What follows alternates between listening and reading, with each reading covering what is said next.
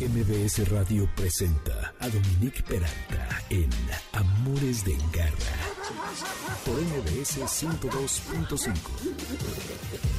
¿Qué les parece esta que, bueno, fue la primera canción de la nueva producción de Julieta Venegas, quien no lo puedo creer, pero lleva 25 años en la escena musical? Una de las artistas más sólidas, con una voz peculiar y un estilo también muy, muy especial. Originaria de Tijuana, nos ha regalado muchas canciones en esto que podríamos decir que es esta música bailable, cantable, que a todos nos encanta y que, bueno, esperemos que siga dando. Se llama Mismo Amor y esto es Amores de Garra, así es como les damos la bienvenida este sábado que se está terminando el verano, pero lo seguimos celebrando. Ya estamos eh, al 3 de septiembre y el día de hoy tengo un programa muy bueno, muy interesante. Ya sé que siempre digo lo mismo, pero creo que esto les va a llamar mucho la atención porque cada vez hay más perros en la Ciudad de México y en todo el país y en el mundo. Y evidentemente salimos más frecuentemente a los parques y convivimos con otros animales, además de con sus humanos. Y hay algo que se llama reactividad y agresión y hay que distinguir qué es lo que es para saber cómo actuar ante ambas situaciones. Y para hablar de ello, Marisol da Casa, que es una especialista en comportamiento canino y entrenadora también, nos va a hablar al respecto y creo que es algo muy interesante. Luego nos vamos a hablar de los tigres y leones en el cine con Claro Nacho Durán, que siempre que viene les cuento que es un gran conversador y verán por qué. Y vamos a terminar con Melissa Vázquez, que va a ser la segunda parte de uh, hace unos meses que empezamos con este tema de viajar con mascotas, que aunque ya se están terminando las vacaciones, viene el puente y siempre es importante tener toda esta información en mente. Así es como iniciamos. Soy Dominique Peralta. Bienvenidos a Amores de Garra por el 102.5 FM. Nuestro teléfono es el 552-213-1357. Este es nuestro WhatsApp. Las redes son Dominique Peralt y Amores Garra. Y en Instagram y Facebook, Amores de Garra. El lunes, si no pueden terminar de escuchar el programa, el día de hoy o lo quieren reenviar a alguien más, lo que ustedes digan, el podcast va a estar en mbsnoticias.com y en el resto de las plataformas como Spotify, en Amazon, en Apple y en iHeartRadio, etcétera. Educa con garra. Pues me da muchísimo gusto, mis queridos Garra Escuchas, el tema del que vamos a hablar, porque todos tenemos problemas en general en algún momento de nuestras vidas con nuestros perros. Y hoy tengo a una invitada con quien vamos a hablar de la diferencia de reactividad y agresión. Van a decir, ¿y ahora qué es eso? Pero van a ver ahorita de qué se trata. Antes les cuento que Marisol da Casa es asesora de comportamiento canino y entrenadora canina acreditada por la IABC, que es el International Association of Animal Behavior Consultants, especializada en la rehabilitación conductual y manejo de perros reactivos con 11 años de experiencia en entrenamiento y asesoría de comportamiento canino, socialización en diferentes etapas de la vida del perro y protocolos de comunicación intraespecífica. Bueno, a ver, les cuento un caso, Marisol, de eh, una perrita de mi hermana que recogieron de la calle, es de talla mediana, llega a la casa con otra perra también recogida. Un poquito más adelante llega un Doberman. Y esta perrita metió una dinámica compleja en la casa porque la primera perra rescatada ya se volvió muy tímida, ya como que se relegó, ya no es tan activa y tan presente. Con el Doberman, el Doberman es un cachorro, entonces le vale gorro nada y, y anda como loco. Pero cuando salen a caminar es muy agresiva, se le avienta a todos los perros en serio. No es muy feroz en el sentido de que da mucho miedo, pero... Y optaron por el collar que tiene las Oh. frecuencias, que casi, o sea, yo vi una conferencia en el en SICA de un inglés que habló de que él estaba en contra, pero que luego no estaba tanto, porque realmente no es tan nocivo si usas la frecuencia baja. Entonces, esta estoy hablando muchísimo, ¿eh? pero nada más es para sentar al precedente. Eh, eh, entonces, ahora cuando se le pone el collar, Nala lo que hace es que ya no hace nada y se porta increíblemente bien. Entonces, eh, creo que es muy importante que entendamos, Marisol, la diferencia entre ser un perro reactivo y ser un perro agresivo. No, aquí no vamos a resolver los problemas de la gente que nos escucha, pero cuando menos que podamos diferenciar y saber más o menos por dónde tenemos que ir. Claro, por supuesto. Bueno, en cuanto al caso que planteas, bueno, primero gracias por la invitación y ya entrando en el tema con respecto a este caso que planteas, bueno, abiertamente yo sí estoy en contra de los de las herramientas aversivas porque entendiendo que el comportamiento es una pieza de información, eliminar el- la conducta específica lo que hace es enmascarar aún más el trasfondo o sea, la causa raíz que genera el comportamiento. Entonces, sé que la gente le interesan muchísimo los resultados, se centra mucho en resultados, pero yo, por ejemplo, hubiese preferido, primero que nada, hacer algunas preguntas. La perrita que ya estaba en la casa, ¿qué edad tiene? ¿Cuánto tiempo llevaba viviendo allá? ¿Cómo se presentaron? ¿Cómo se hizo la presentación inicial? Y sobre eso, entender que todo cambio para un perro es una situación muy estresante. Entonces, ¿por qué hablo del estrés? Porque el estrés normalmente es la causa fundamental de los problemas o lo que nosotros tendemos a calificar como problemas mm. de comportamiento. Entonces, cuando nos enfocamos en reducir el estrés, estos comportamientos que tipificamos como problemáticos tienden a no presentarse, ¿sí? A desaparecer poco a poco con un buen manejo. Entonces, precisamente por eso es que no estoy tan de acuerdo con utilizar herramientas aversivas, porque una cosa es que no se presenta el comportamiento y otra cosa es por qué no se presenta el comportamiento. Cuando un perro no sabe identificar desde dónde viene el impulso que lo atemoriza, lo que hace es suprimir la respuesta comportamental, pero no quiere decir que las necesidades que lo impulsan hayan cambiado y estén resueltas. Entonces, me llama mucho la atención que dices que la perrita juega con el cachorro, ¿no? O sea, son como muy intensos. Entonces, creo, tendría que preguntar qué edad tiene esta perrita, porque también... tres o cuatro. Ah, bueno, sí. Es joven. es, joven. Entonces, por el rango etario, tanto del cachorro Doberman como de ella, la afinidad entre perros es más sencilla que se dé.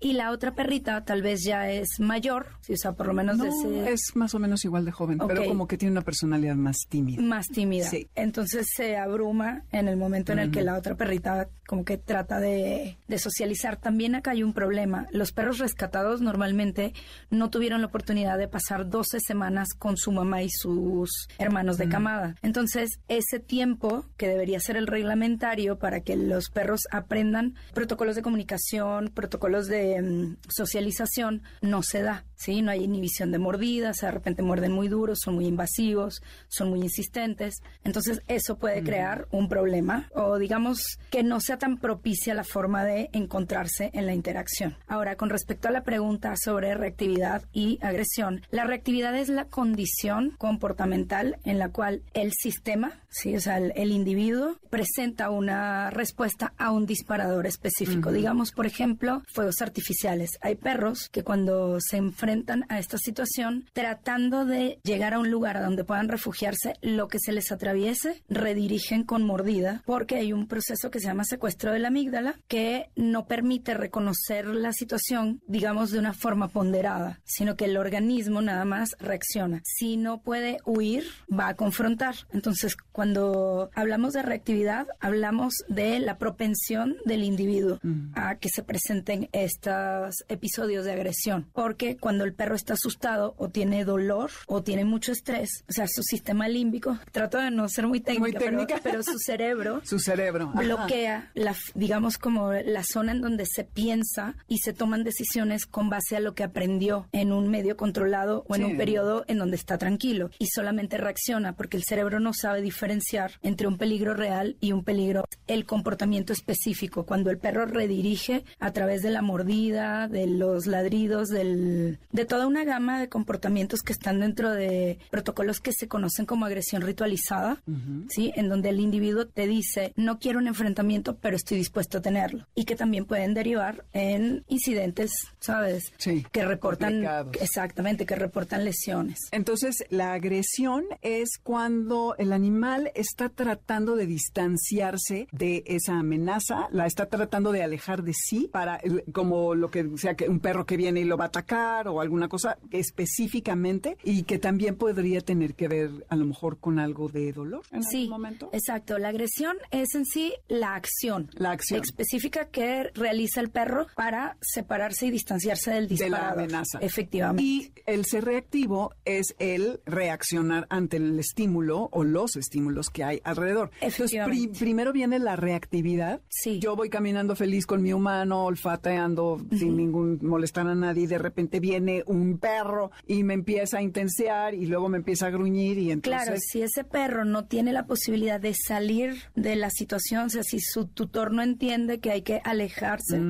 o lo tiene tan tenso y con la correa tan recortada que el perro no tiene movilidad, pues ya se elimina la respuesta de huida. Entonces solo queda la de confrontación hay propensión, sobre todo los perros que no han tenido la oportunidad, como mencioné anteriormente, de estar con su mamá y de que en los protocolos de socialización se vayan dando presentaciones progresivas a estímulos desconocidos, el perro va a tender a reaccionar desde esta manera desproporcionada. Lo normal es que el perro concilie. De hecho, no solo el perro, todo individuo, por una ley biológica de preservación de la vida, evita consistentemente el conflicto. Pero estos perros, cuando, por ejemplo, cuando no tienen oportunidad de tener esos protocolos, de aprender estos protocolos de socialización, límites que decimos eh, coloquialmente, que la madre tiene ese papel de no muerdas tanto, no estés molestando tu hermanito, quítate, te muerdo de regreso. Así, tal cual. Entonces pone que no tiene límites. Cuando no tienen límites tienden a ser perros reactivos.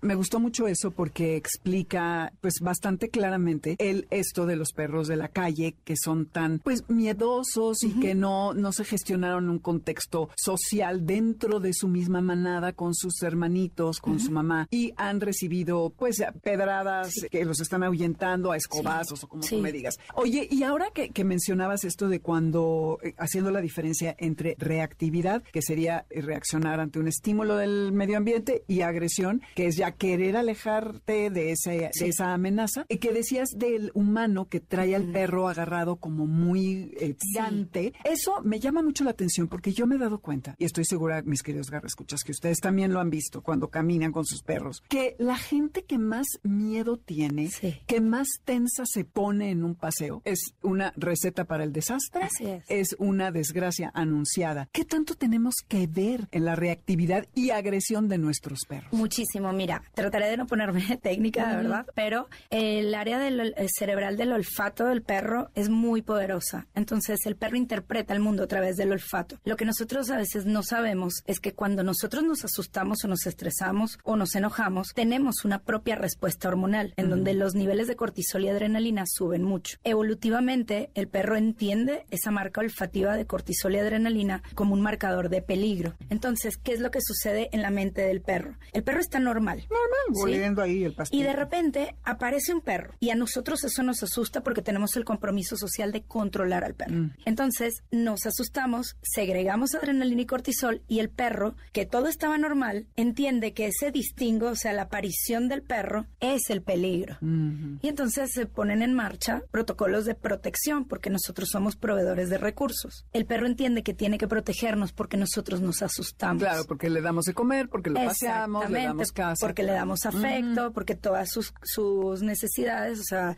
biológicas, emocionales, sociales y cognitivas, se cubren a partir de la convivencia con nosotros. Entonces el perro interpreta que el peligro para es nosotros perro es que el apareció cuando que es el humano, la verdad. Y además tenemos esta propensión inconsciente a jalar al perro para limitarlo y para no meternos en problemas y que él no se meta en problemas porque obviamente nadie quiere que a su perro le pase nada. Entonces, el proceso este que te hablé de secuestro de la amígdala, en el momento en el que jalamos al perro del cuello, primero quitamos movilidad. Entonces el perro ya no puede desarrollar sus protocolos de comunicación. Y por el otro lado, con el marcador olfativo de que hay un peligro cerca, el perro ya se pone en estado de alerta. Entonces al jalar y en estado de alerta, el perro ya no puede pensar desde un área del cerebro que llama neocórtex, que es en donde aprende. Él simplemente reacciona, o sea, es matar o morir. Claro, Pero este, o sea, ahora imagínate que esto sucede continuamente en todos los paseos. Se refuerza el comportamiento por repetición y no nos damos cuenta que en realidad somos nosotros los que estamos propiciando que el perro empiece a tener comportamientos agresivos. ¿Por qué? Porque si ya es reactivo o en esa situación va a reactivar por una presencia que el cerebro no diferencia si es real o imaginaria de peligro y nosotros reforzamos esa um, respuesta comportamental con un jalón que además produce estrés y que lleva también a un pico de cortisol en el perro, el comportamiento va a tender a reforzarse y a aumentar. Los paseos cada vez van a ser peores. Sé que suena contraintuitivo, pero ahí lo inteligente es, primero, elegir un arnés no restrictivo que permita el movimiento natural de la pata. Ahí hay un hueso que se llama escápula, que sería como, pues, también como, como nosotros, que sería el hombro. Y ese hueso tiene que ir en un movimiento paralelo con el cúbito y el radio del perro. Cuando ponemos restricciones, sí, o sea, por ejemplo, estos arneses en el pecho, ese movimiento no se da naturalmente, genera dolor y genera estrés que ah. retroalimenta toda, esta, cadena que acabas de explicar. Efectivamente. Entonces, Entonces uno que no tenga la sin restricción. Exacto. Y la correa se recomienda que sea por lo menos de tres metros, porque la correa debería ser un instrumento de conexión, no de control. Ay, qué bonito. Los seres humanos estamos muy enamorados de la ficción del control. Pero cuando dejamos que el perro, desde su perspectiva, desde su entendimiento del mundo, desarrolle comportamientos propios de la especie que generan endorfinas en su cerebro, el perro se calma. Cuando en cambio metemos mucho micromanagement en la vida del perro y controlamos todo y restringimos todo, el perro se va a estresar y va a tender a tener comportamientos, ¿sabes? Estas muestras de, agresividad porque el perro no tiene nada de autonomía, no mm. puede decidir nada. Entonces se recomienda una correa un poco más larguita y dejar que el perro huela. A nosotros nos parece horrible que huela la basura, que si la pipí de otros perros. La caca, todo. Pero es que esa es su forma de obtener información. Y cuando obtienen esta información, luego la revisan durante el periodo del sueño, en la fase del movimiento rápido del ojo, los perros repiten todo lo que, lo que sucedió en el día, y fijan el aprendizaje. Entonces, fijando aprendizaje nuevo sobre su entorno, o sea, pueden presentar luego mejores decisiones. Claro, y tienen más recursos ¿no? Para saber qué van a hacer en cualquier... Que, es que aquí hay muchas ardillas, aquí hay hembra en celo, aquí no... no Exactamente, cuando tienen chance de llegar hacia ese estímulo y recoger información y analizarla, el perro lógicamente va a tener una mejor decisión. Es como nosotros, entre más información tenemos, mejores decisiones podemos tomar, ¿sí? Como dicen, la información es poder en este espejismo, que bien lo... En, muchas charlas que me han invitado siempre lo digo, el conocimiento es poder. Sí, total. Totalmente.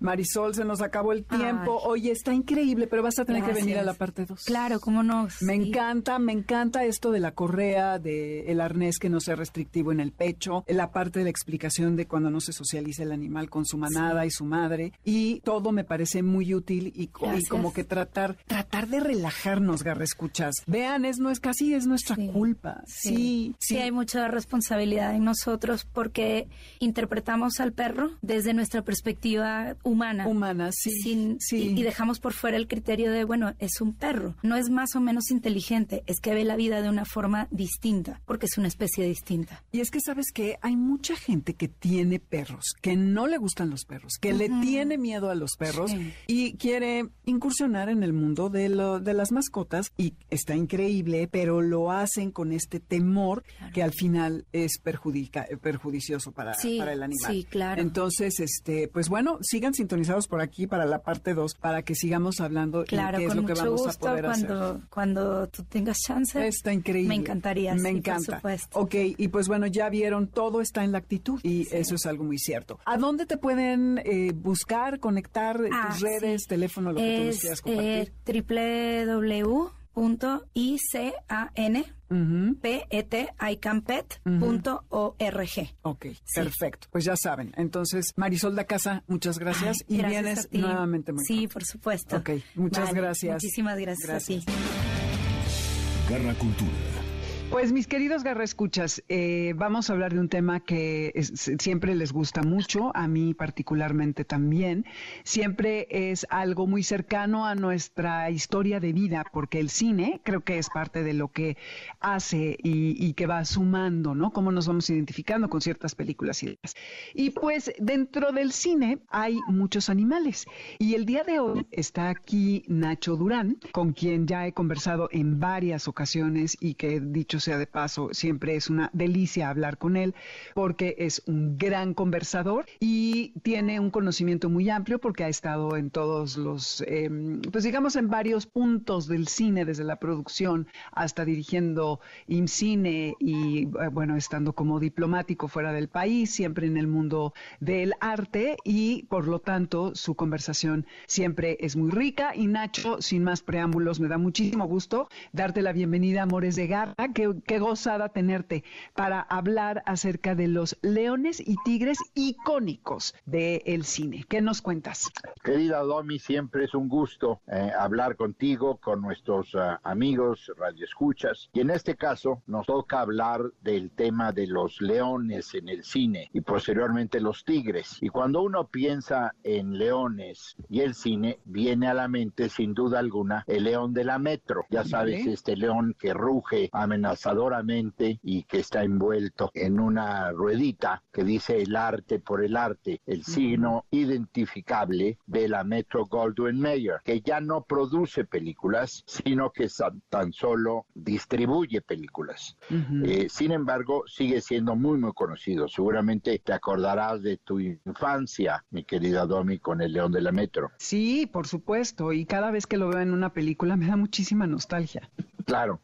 Este, bueno, después de León de la Metro, se me ocurrió que debiéramos de, tocar otro león fundamental, que es el león del mago de Oz. Mm, Te acordarás que Dorothy va en su camino a encontrar al mago de Oz una vez que es arrebatada por un, eh, un torbellino en eh, su Kansas natal, y ahí se encuentra varios personajes, al espantapájaros, por supuesto, que a pesar de ser muy inteligente, muy hábil, muy listo, lo que que quiere es que el mago le dé un cerebro. Y luego también está el, el, hombre de hoja de lata, que lo que quiere es que el mago le dé un corazón, porque no tiene nada en la caja torácica, a pesar de ser un hombre muy bondadoso. Y luego está el, el león, nada menos, interpretado por un actor que se llama Bert Lahr. Y Bert Lahr hizo este papel del el león, que es muy miedoso. Y entonces lo que quiere que el mago le infunda es valor coraje, courage. Y una bonita canción en donde dice lo que yo quiero tener es coraje, ¿no? A pesar de que en su momento también demuestra ser una, un animalito muy valiente que ayuda a Dorothy y a sus amigos en los momentos más difíciles, ¿no es cierto?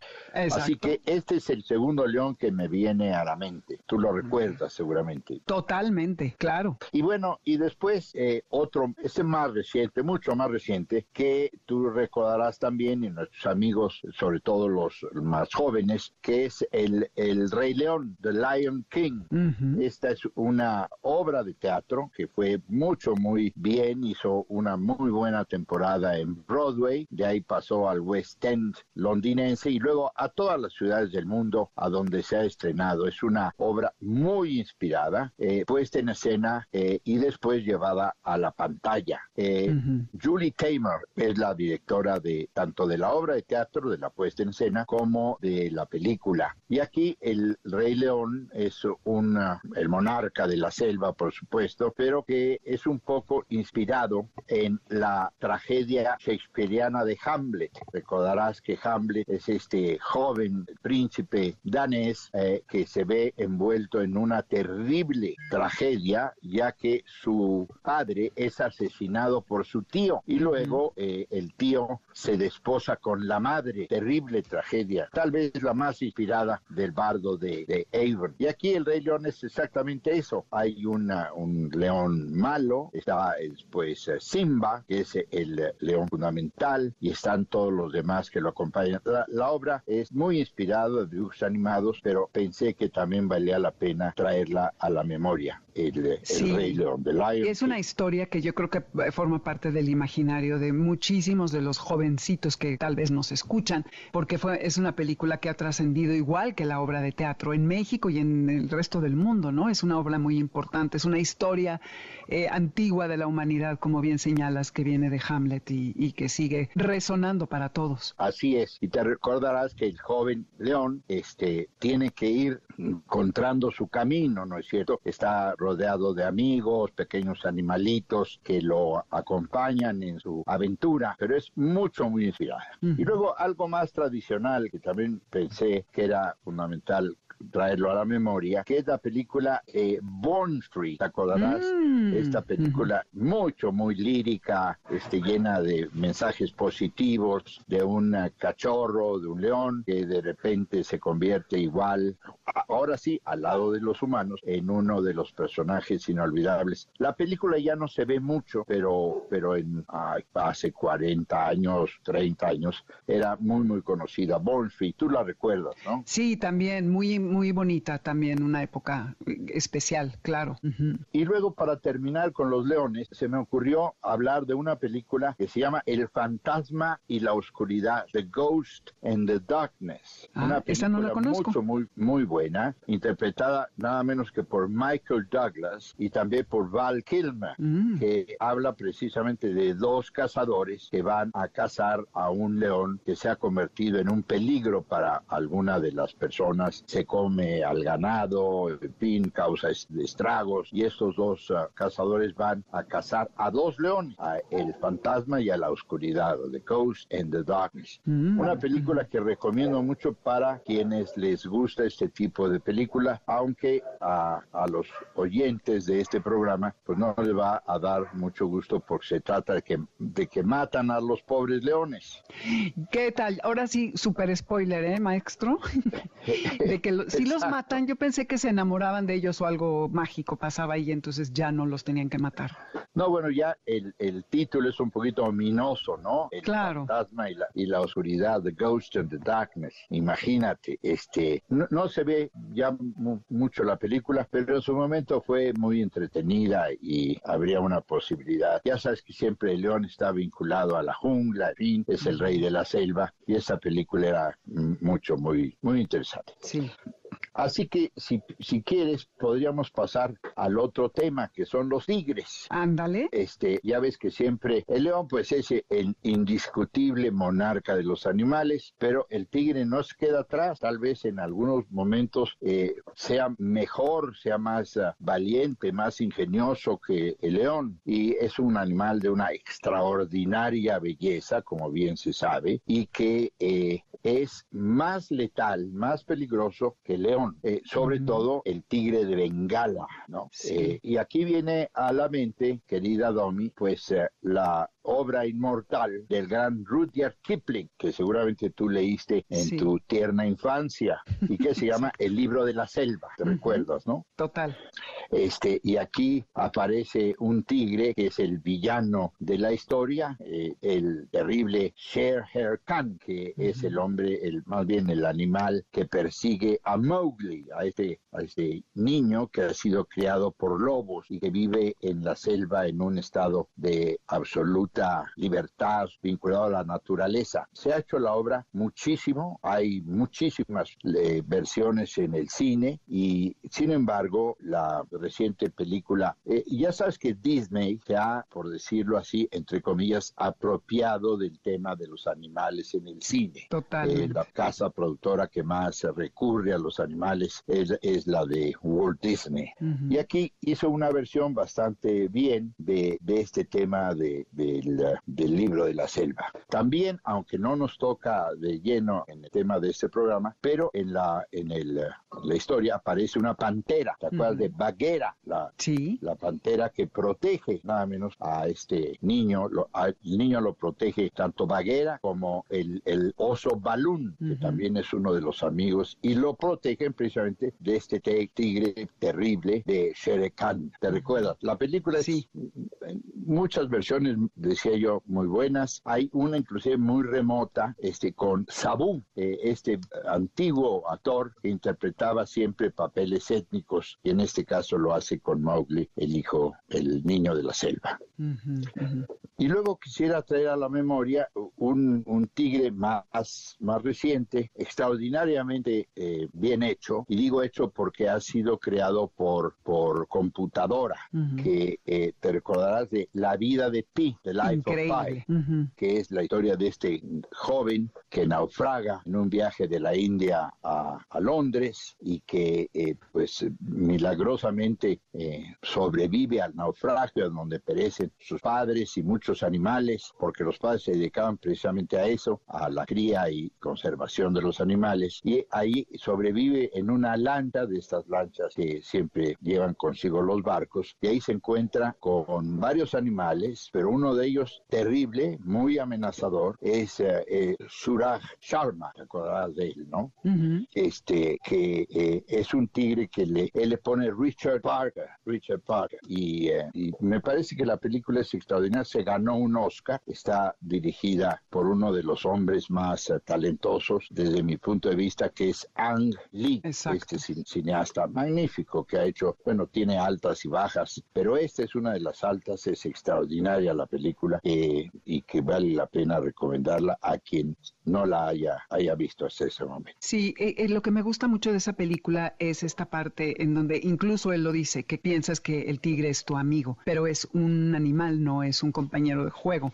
Y como los que los animales tienen alma y todo este recorrido los enfrenta con su ferocidad y con su humanidad, etcétera. Y al final cada uno toma su camino. Me encanta, es muy gran película. Gran, gran película. Sacó el Oscar y es una de las películas que yo recomiendo muy entusiastamente. La vida, la vida de, de, Pi. Y luego hay muchas películas de tigres. Generalmente el tigre de Bengala es el que es más socorrido por, por el cine. Eh, y hay muchas películas sobre ellos, pero las que te he mencionado es la que, las que yo considero muy recomendables y realmente dignas de, ser recordadas. ¿no? Sí, totalmente. Oye, y esta no es una película, pero fue una serie de televisión que en mi tierna infancia hace muchos años era muy famosa y era el León Clarence, el León Visco. Ah, por supuesto, el León Visco.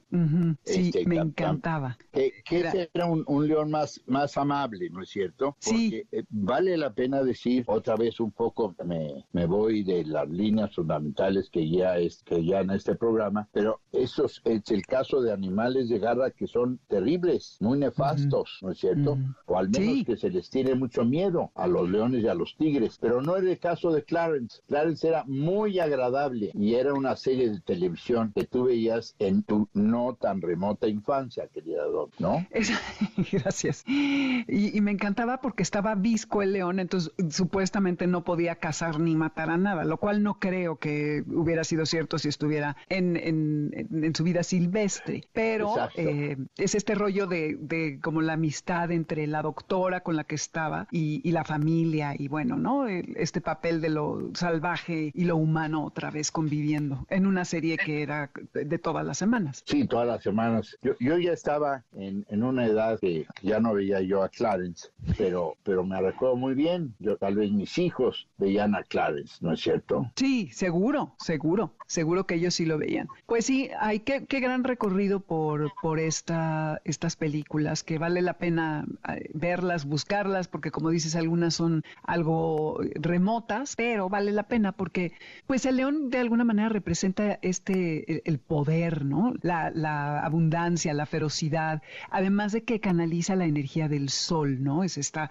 eh, este brillo y todo, y pues sobre todo la valentía. Y el tigre, pues son parecidas la, los atributos que les ponemos, es como que no tienen miedo, la fuerza y su estrategia, ¿no? Para, para cazar, porque creo que son casi infalibles. Claro, claro, pero bien apuntas, querida Don, que el, león es el símbolo de la fuerza. Muchos signos heráldicos a lo largo de, de el mundo están representados por leones. Es decir, ya sabes, los uh, signos heráldicos son leones rampantes. Hay tres en la, en, uh, en, la bandera heráldica de la Gran Bretaña, por ejemplo. Y yo que estudié en una escuela que se llamaba The English School for Boys, me acuerdo que teníamos un león rampante en campo de gules. Así que sí, y implica la fuerza, ¿no es cierto? Exactamente. ¿Te, ¿Te acordás también de una película que se llama Madagascar, de dibujos animados, muy reciente, en la que también aparece un león, este, otra vez eh, dibujos animados,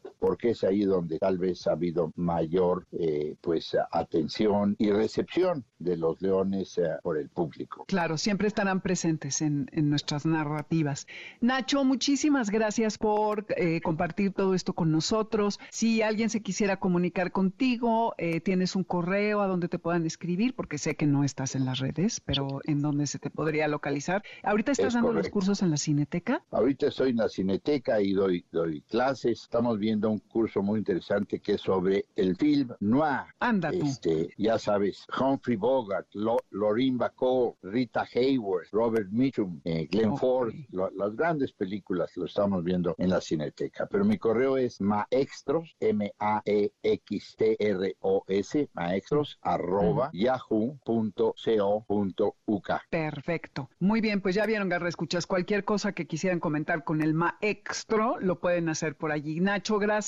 Te mando un abrazo y saludos a la maestra Lucero. De tu parte, saludos a tu marido. Gracias, igual. Bye. Bye. Vámonos rápidamente a un corte después de haber hecho este recorrido por tantas películas tan cercanas a nuestro corazón y que son parte, como decía hace un momento, de nuestro imaginario y de tantos niños que están conformando su historia personal y que siempre vale la pena detenerse, ¿a poco no? Bueno, pues no se vayan que vamos a regresar con el tema de los viajes y las mascotas y esto lo hacemos al ritmo de Baltus y esto que se llama Cosmic Boogie. Están en Amores de Garra en el 102.5. Yo soy Dominique Peralta. No se despeguen.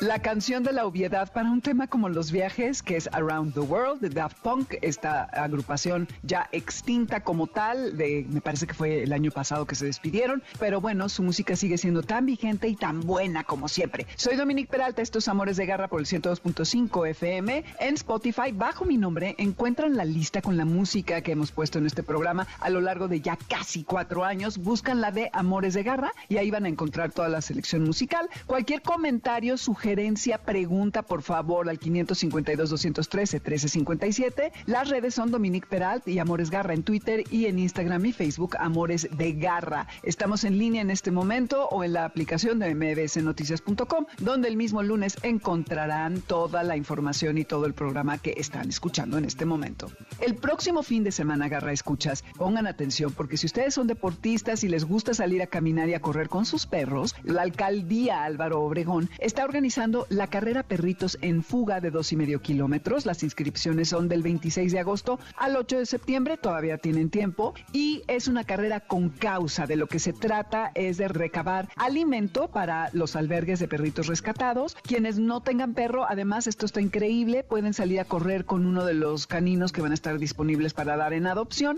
Eh, llegan ustedes ahí a las 7 de la mañana y pueden correr esos dos kilómetros y medio y también pueden donar eh, croquetas y lo que ustedes quieran. Así que está interesante. Ahorita les ponemos la información en redes. Radar de Garra.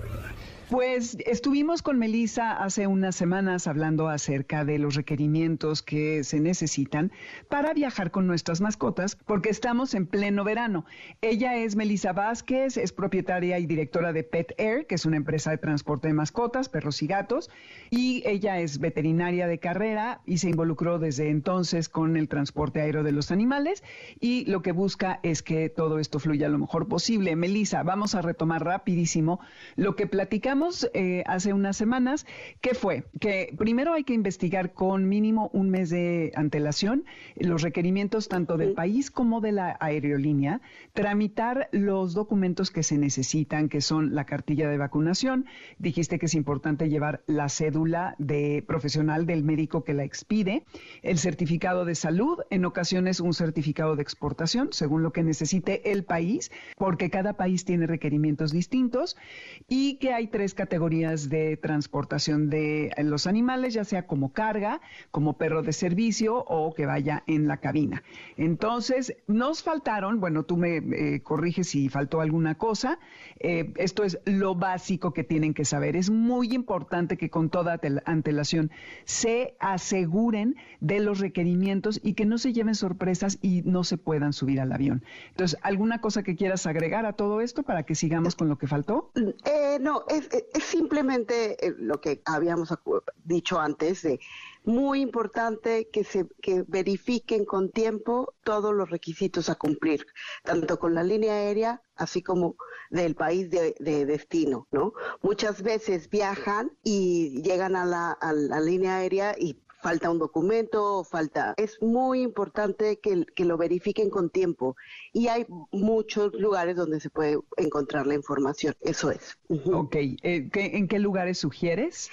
Yo sugiero que busquen en la página oficial del gobierno de la Senacica.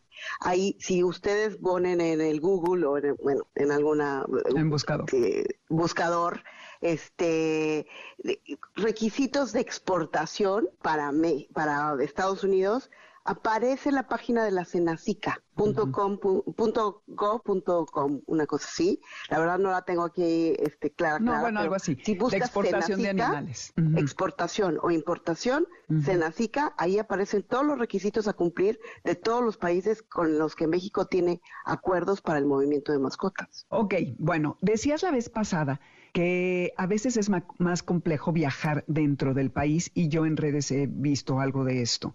Entonces, ¿tienes sugerencias? Eh, ¿Hay algo que tengamos que saber que es muy importante para viajar dentro de México? Es muy importante verificar con la línea aérea si tiene la capacidad para manejar mascotas. Muchas veces piden servicios como de Tijuana a Monterrey la, la, cuestión es que sí está la ruta, pero no el avión, el equipo de la línea aérea maneja la cabina presurizada para mascotas. Entonces, si es una mascota pequeña, Viva Aerobús, por ejemplo, maneja mascotas en cabina. Este, varias líneas aéreas en México, dentro de México maneja mascotas en cabina, pero tienen que verificar que el peso sea el adecuado. Entonces, muchas veces se topan con que tienen un golden o un gran danés que quieren viajar a Cancún y ninguna línea aérea se los va a poder manejar por el tamaño del perro y por el equipo que usan las líneas aéreas domésticos. Son equipos pequeños que no cuentan con la cabina presurizada o hay un horario que sí cuenta con el equipo, pero tienen que investigar bien en qué horario. Y la línea aérea sí dice claramente cuáles son los vuelos que pueden manejar mascotas. O sea, por eso les, les recomiendo verdaderamente, no es de, me quiero subir a un avión y me quiero ir de vacaciones a Cancún con mi perro. Antes de, de hacer la vacación, investiguen claramente si la línea aérea te permite el vuelo, el, el, el manejar a tu mascota como exceso de equipaje o como perro en cabina o como perro de apoyo emocional o gato de apoyo emocional, ¿no? O sea, porque sí, sí pasa. Entonces, yo les sugiero que verifiquen directamente con las líneas aéreas el, el procedimiento que tienen ellos internos, porque no a todos los destinos manejan mascotas y no todos los equipos tienen la capacidad para ello. Perfecto. Ahora, para salir del país hay, hay países que tienen restricciones, como te decía la vez pasada, Australia, que hay que hacer una cuarentena de 40 días, Inglaterra también. Eh, y que hay razas que no pueden entrar a ciertos estados de Estados Unidos, como los pitbull, a Inglaterra tampoco. Eh, ¿Tienes algunos eh, consejos para ciertos destinos Por ejemplo, Europa y Estados Unidos? Hablando de Australia, es que México no es un país aprobado por el gobierno de Australia para el ingreso de animales. Entonces, no nada más es hacer una cuarentena, es tener pruebas de laboratorio, eh, hacer una cuarentena en un país aprobado como Estados Unidos, Canadá. O sea, desde México no podemos ingresar mascotas a Australia o a, o a Nueva Zelanda. Tenemos que hacer un trámite en un país aprobado. Por ejemplo, Inglaterra, todos los animales provenientes de México tienen que ingresar como carga aérea, porque México sí tiene un, un control de rabia muy importante, pero Reino Unido es libre de rabia, por decirlo así. Entonces ellos no permiten que países con control de rabia ingresen, las mascotas ingresen como si estuvieran viajando con el pasajero como exceso de equipaje. En Europa, sí, de, Europa a Reino Unido, sí, ¿no? Pero de México a Reino Unido, no. Por ejemplo, para, para Sudáfrica, me, Sudáfrica exige cuatro pruebas de laboratorio para poder ingresar perros desde México. Entonces, yo les sugiero que si van a hacer un viaje internacional por cambio de, de, de, residencia, es muy importante verificar la información con los expertos o con el gobierno de México. La Senacica tiene esta parte muy bien este, eh, clara, es bastante clara y muy fácil para poder hacer el trámite. Pero sí es importante verificar cuáles son los convenios que hay con los países a los que vamos. Antes de ir. Y restricciones, sí, restricciones de razas a Estados Unidos. Restricciones de razas a Estados Unidos, no. No, no. Las restricciones de razas las ponen las líneas aéreas. Estados Unidos no tiene una restricción, tiene más bien, si tú llegas con un pitbull a cierta zona, tienes que notificar que tienes un perro así en, el área y, mantenerlo siempre con correa. Pero las restricciones de las razas, Dominic, las ponen las líneas aéreas. O sea, Aeroméxico no maneja perros de, de, razas brachiocefálicas, eh, no maneja ciertas razas que ellos consideran peligrosas. Lufthansa maneja todas las razas, pero también tiene sus restricciones por medio. Tienen que viajar en jaula de madera o tienen que viajar este, con ciertas especificaciones que ellos piden, el, el, tipo de contenedor, cómo los manejamos pero no, eh, y, eh, por ejemplo, sí, Francia tiene restricciones, no, puedes, no puede viajar ningún pitbull a Francia, no puede ingresar a ningún pitbull. También España tiene restricciones de razas. Entonces, todo depende del país al que viajas. Pero muchas veces tienes la restricción la pone la línea aérea antes que el país. ¿eh? O sea, la línea aérea no maneja cierta, KLM no maneja razas peligrosas que ellos consideran. Y hay un listado, todas las líneas aéreas en sus páginas web tienen el listado de razas que ellos no manejan. Sí, muy importante saber que hay que consultar también esa parte porque no se quiere uno llevar sorpresas. Y otras opciones, luego cuando te dedicas, por ejemplo, a mandar a tus perros a exposiciones y todo esto, son obviamente por, por barco, ¿no? Pero esa ya es otra historia.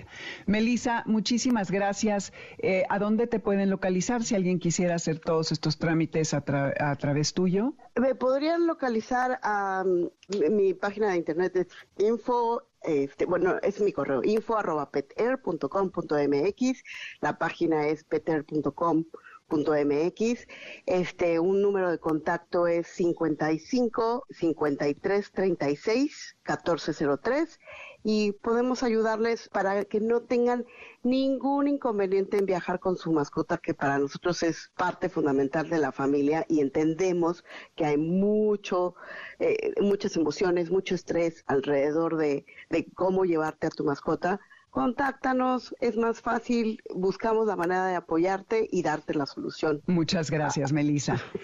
Y así terminamos el programa del día de hoy. Espero que les haya sido de utilidad toda esta información. Cualquier duda, escríbanos, llámenos, déjenos mensaje de voz, lo que ustedes quieran. Les repito el WhatsApp 552-213-1357. Nos vamos con Talking Heads Road to Nowhere, ¿no? Como esas veces en la vida en que no tenemos una dirección muy clara y nos sentimos perdidos. Esta eh, canción la expresa de una manera muy bonita. En Spotify está la lista bajo mi nombre y ahí buscan la de Amores de Garra. Y en nombre de la manada de este programa, les saludamos Alberto Aldama, Felipe Rico, Karen Pérez, Moisés Salcedo, Adriana Pineda y Víctor Luna, que está en los controles. Luego nos vamos a escuchar el martes con Jessie Nexa entre 8 y media y 9, con Pontón el jueves tipo 12.30 y el próximo sábado, por supuesto, como siempre, aquí de 2 a 3. Y de momento, quédense porque viene Líneas Sonoras con Carlos Carranza. Ahí se ven. MBS Radio presentó